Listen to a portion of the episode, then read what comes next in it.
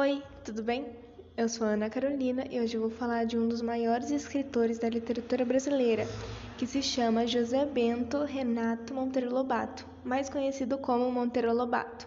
Nasceu em Taubaté no dia 18 de 4 de 1882. Morreu no dia 4 de 7 de 1948, com 66 anos.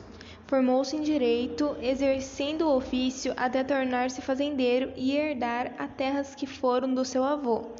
Podendo dedicar-se exclusivamente para a literatura, além de grande escritor, era um visionário e precursor e maior autor da literatura infanto-juvenil do país e fundador da primeira editora brasileira, a Monteiro Lobato e Cia, em 1918 tendo como um dos maiores sucessos Sítio do Pica-Pau Amarelo.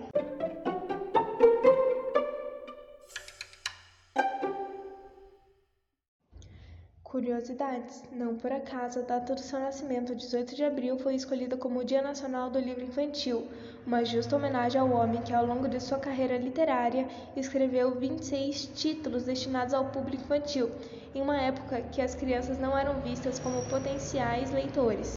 Foi considerado um dos maiores e importantes escritores da literatura infanto-juvenil da América Latina e também do mundo, atraindo ainda hoje milhares de leitores que estabelecem com a sua obra um interessante vínculo afetivo por conta dos personagens.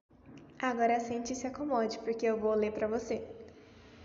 Tinha muitas histórias de Monteiro Lobato para escolher e eu escolhi uma bem curtinha, rápida e fácil que traz uma moral interessantíssima e importante que é a corrida dos sapinhos. Era uma vez uma corrida de sapinhos. Eles tinham que subir uma grande ladeira, e do lado havia uma grande multidão.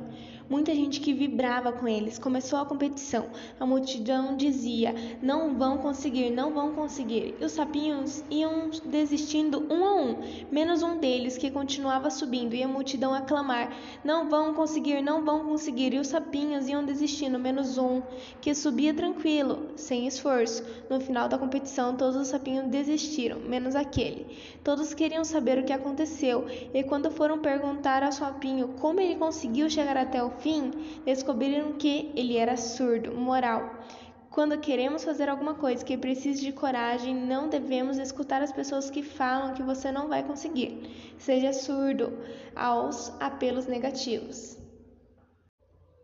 Fica para meditação. Não desista. Continue, independente do que estiverem falando. Você consegue.